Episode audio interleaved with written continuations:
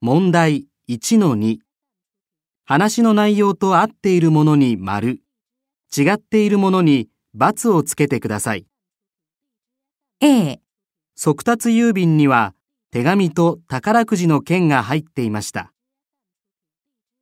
B、宝くじの券を調べたら2億円の当たり券ではありませんでした。 C、手紙には名前と住所が書いてありました。 D、福井県知事は速達郵便を送ってきた人に会って直接お礼を言いました。